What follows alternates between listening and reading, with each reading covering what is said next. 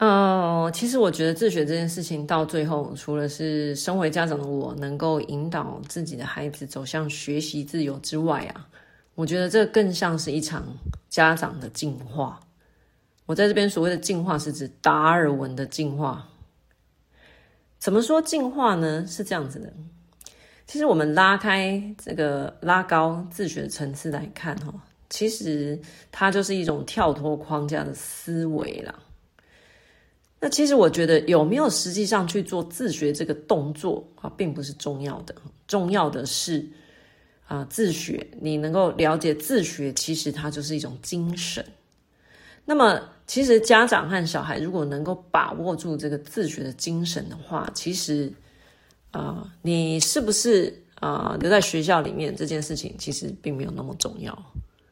要留也可以啊，不在学校啊。自己来弄也可以。这个 podcast 哈，我的这个 podcast 里面前十集谈论的哈，其实就是适用于所有家长参考想法，而不是只有自学的家长的想法。意思其实就是在指这个哈，就是我认为我想要传达的是，自学其实是一种精神，一种思维。那么我再重新来整理一下哈。就是我个人认为呢，其实自学这件事情本身就是一种跳脱现有框架去思维的一个过程。那在这个过程里面呢，身为家长，我们必须要时时的保持一个觉知的状态，否则你肯定是熬不过去的。我觉得说穿了，这其实就是跟培养一个人才是道理相同的哈。就是说呢，家长你必须要做出选择。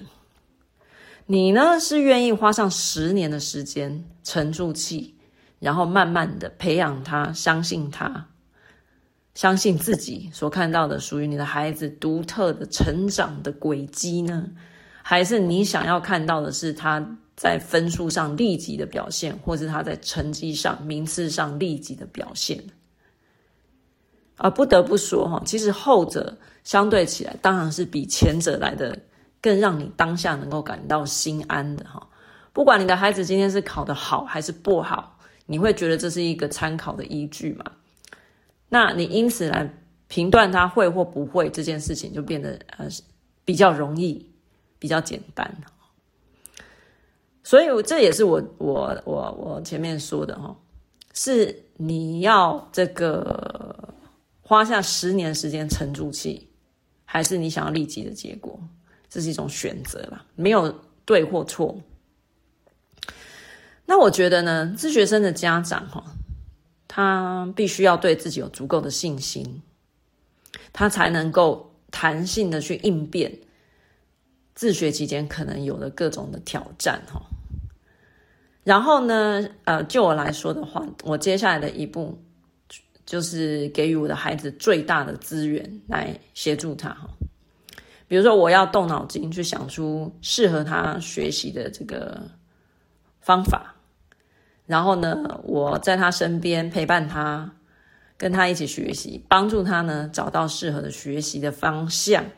这个期间当然要呃，你要忍受他可能长时间的探索。我所谓的忍受，是因为呃，有些家长可能会觉得呃，自学生可能整天在做的事情都不是正事啊。但是如果，呃，你细细的去想来，细细的去体会的话，就会发现，其实他们在做的每分每秒都是正事，包括他在玩啊，或者是他在干干嘛之类的。其实我我我在我眼里，大部分都是正事的哈，因为他正在寻找他自己感兴趣的事情嘛，对不对？那我觉得，其实说穿了，就是呃，自学生的家长比较能够提供。孩子一种适才适性的呃这种教育方式啊，哈，那我觉得适才适性本来就是一个学习的本质嘛。那呃，为什么学校教育现在没有办法提供我们呢？其实我个人遇到的状况，就是因为他学校教育就是一种团体教育，你必须团配合这个团体。哎，不过呢，我觉得即使呃。家长无法带着小孩自学，有各种的因素、各种条件，好。但如果家长能够怀有自学的思维，那么我觉得你一样可以培养出一个具有成长型思维的孩子，他也一样可以安然生存在未来的时代。重点是这个精神，这个思维哦。那为什么一般的家长其实做不到呢？或者是说，呃，学校没有办法提供呢？呃，除了我刚刚讲的这个关于团体的这种要配合团体的这个状况之外，另外，我们终究还是要说回亚洲家长或是亚洲的社会一种文化上面的一种迷思了哦。简而言之，就是大家常说的、常听的，就是还是无法摆脱学历啊、文凭啊这些东西的迷思嘛。哦，家长必须要看到分数才安心啊。那企业或者是工作的场域，他们在应征人才的时候，他必须要看到学历，他才会安心啊。好，哦，实际上是这样子。但是呢，我个人预言，这种思维很快就会过时了。我看见的，我想象的是，这种思维十年之内一定会过时，因为现在已经进入一个 AI 时代了哈。我们这个学习的方式已经彻底的改变了。那如果你的孩子不能这个配合这个趋势的话，他就可能被淘汰。但是他只要能够把握住自学的精神、成长型思维，那么他就可以安然的生存下去。既然我预测这种思维呢，十年之内啊，就是我所谓的思维是指这个。呃，学历啊、文凭这种东西哈，迷失啊哈，不是思维，就是迷失。十年内一定会过时的话，推算过去十年刚好就是我的孩子要进入大学的时候。那他现在七岁，所以十年之后他就是十七、十八岁了，正是他呃要选择他自己的人生重要目标的时候。那我希望我的孩子到时候呢，能够因为他曾经走过自学的路。或者是我和他曾经一起去实践过这个自学的精神，哈，一路走过去，在他求学的路上。那么他到了十七、十八岁，他要做出属于他自己重要决定的时候呢，我希望他能够非常的自在、自信。这个就是我带着我的孩子自学的终极目标。而我觉得这个目标呢，基本上现在的。台湾的学校教育是绝对没有办法帮助我们得到的。我觉得我自从自学之后啊，啊，这个老天爷啊，好像用尽各种方法在让我更加的确信，我带着孩子自学的这件事情是正确的，增强我的信心呢。哈，比如说呢，我跟各位分享一下，现在是小孩子小学。阶段就是呃要进行期中考的一两个礼拜嘛，哈，嗯，所有的家长们应该都在呃，就是陪着孩子应付这个期中考试。那么我之前也有讲过哈，就是说我到现在为止，我并没有退出呃我们挂级学校的这个班上的群组，也就是说我们的导师依旧是一年级的那个导师，我们还是挂在他的班上。那呃，我这两天又看到他呃在群组上发布这个功课了哈。那当然，这个功课是为了要帮孩子应付期中考呢，或者是做复习嘛，对不对？那我昨天看到了他这个指派的功课，我觉得真的是啊，呃，有点啼笑皆非了哈。呃，我看到的功课是指呃，老师呢，呃，说要背诵国语课。文的第五跟第六课，哎，我看到这个这这种功课啊，我真的是摇头啊，叹气啊，然后觉得实在是有点好笑了哈。都已经在这个时代了，竟然还会是重视。那你说呢？呃，因为我自己是语言背景出身嘛，哈，我是中文大学是读中文系，那我的研究所是读啊、英语教学研究所，所以我的背景是语言。我看到这种功课，我我真的是无法忍受啊！然后呢，非常非常庆幸，我现在我的孩子不在那个环境里面了，因为事实上，我昨天早上才开始教我们的小朋友第五课哈。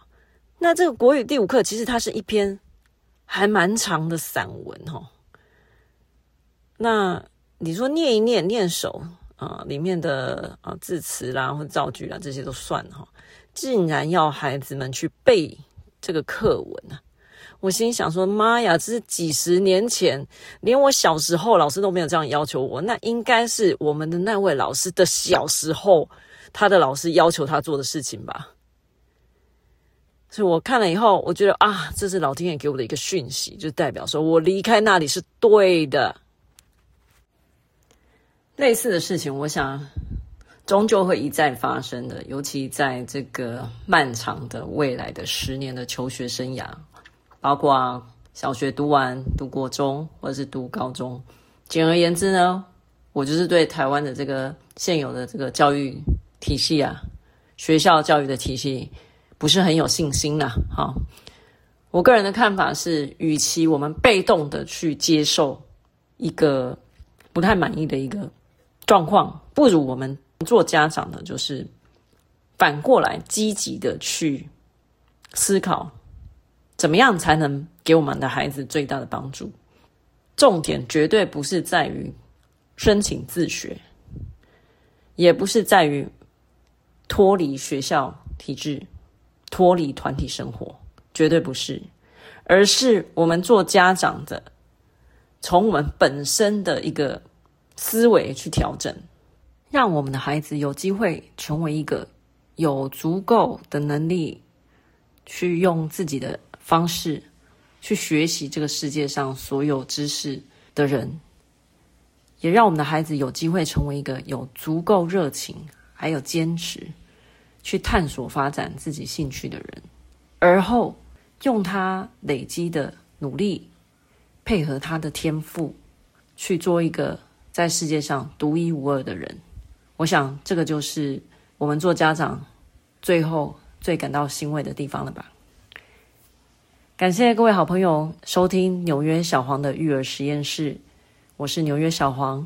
我想未来，呃，我的 podcast 主题呢，不会只限于这个自学方面的发展，反而更多的可能会是一些对于教育的观察，或是我们亲子的方面的议题。